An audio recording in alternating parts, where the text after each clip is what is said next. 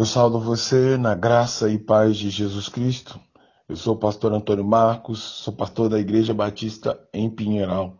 E nessa manhã, pela bondade de Deus, eu quero compartilhar com você um padrão excelente que o Senhor exige de nossas vidas, para que então possamos ser a luz e o sal que o Senhor exige de nossas vidas neste mundo.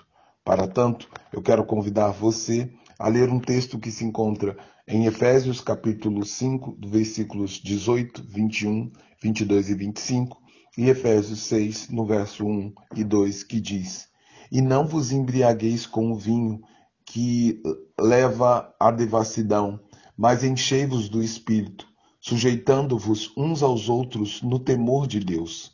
Vós, mulheres, sujeitai-vos aos vossos maridos como ao Senhor.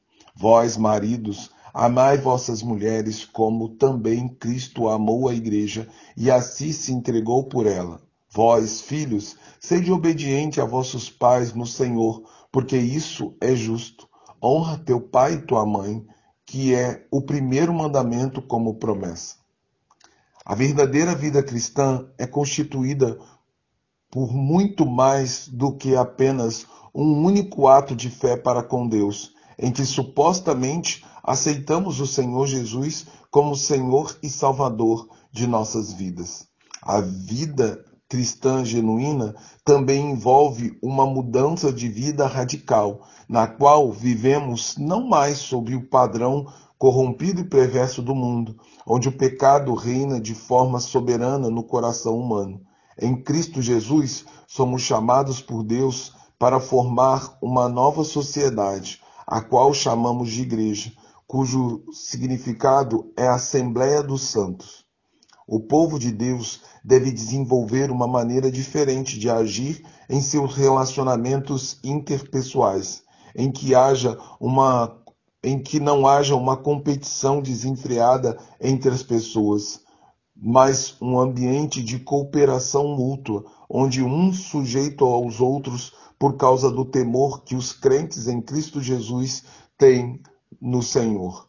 Nessa ordem expressa de Deus para que os crentes vivam segundo um novo padrão, ele deve começar a obedecer do ciclo mais íntimo que ocorre dentro da família e se expandir para outros tipos de relacionamento interpessoais.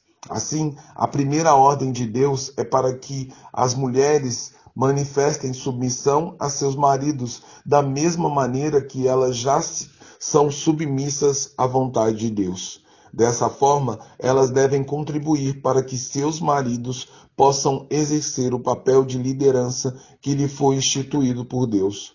Ao marido cabe o dever dado pelo Senhor de amar sua esposa como Cristo amou a igreja e se sacrificou por ela.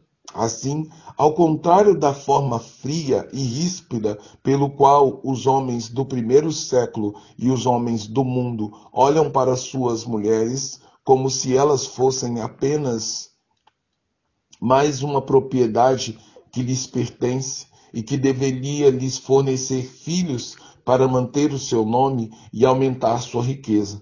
O homem cristão deve olhar para sua mulher como uma dádiva preciosa dada por Deus para lhe ajudar como real companheira na missão de edificar a sua casa e glorificar ao Senhor. Finalmente, mas não menos importante, Deus ordena que os filhos aprendam a obedecer seus pais, como quem obedece ao Senhor, pois concedeu ao pai e à mãe autoridade sobre os filhos. Também é exigido dos filhos que honrem seus pais e suas mães, para que o Senhor lhes abençoe nos dias que eles têm nessa terra. Assim, o relacionamento dentro e fora da família cristã deve ser completamente diferente da rebeldia que existe no mundo, onde homens e mulheres não respeitam ninguém e, e palavras como obediência e submissão são sinônimo de escravidão e opressão.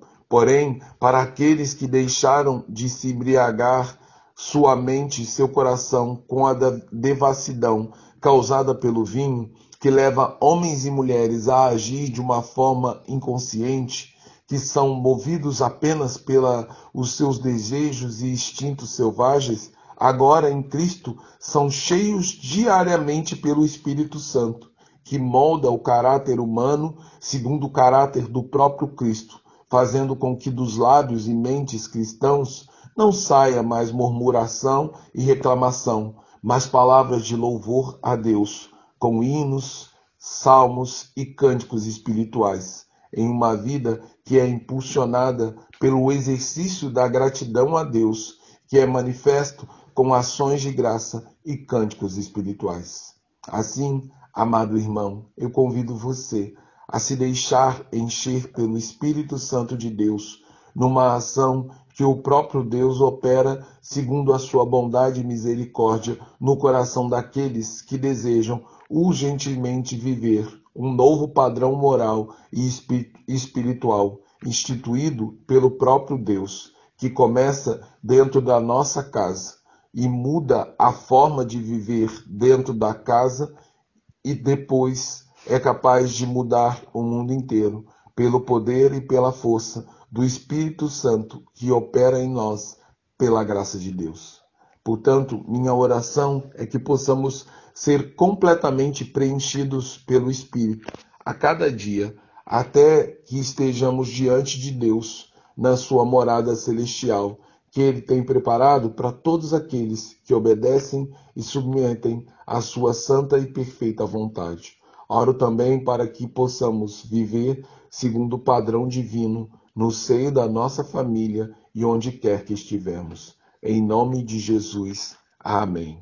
Agora que o amor de Deus Pai, que a graça do Deus Filho e o consolo do Espírito repouse sobre nós e nossa vida seja uma vida diferente e nossa casa seja uma casa cheia do Espírito, para a honra e glória do nosso Deus. Amém e amém.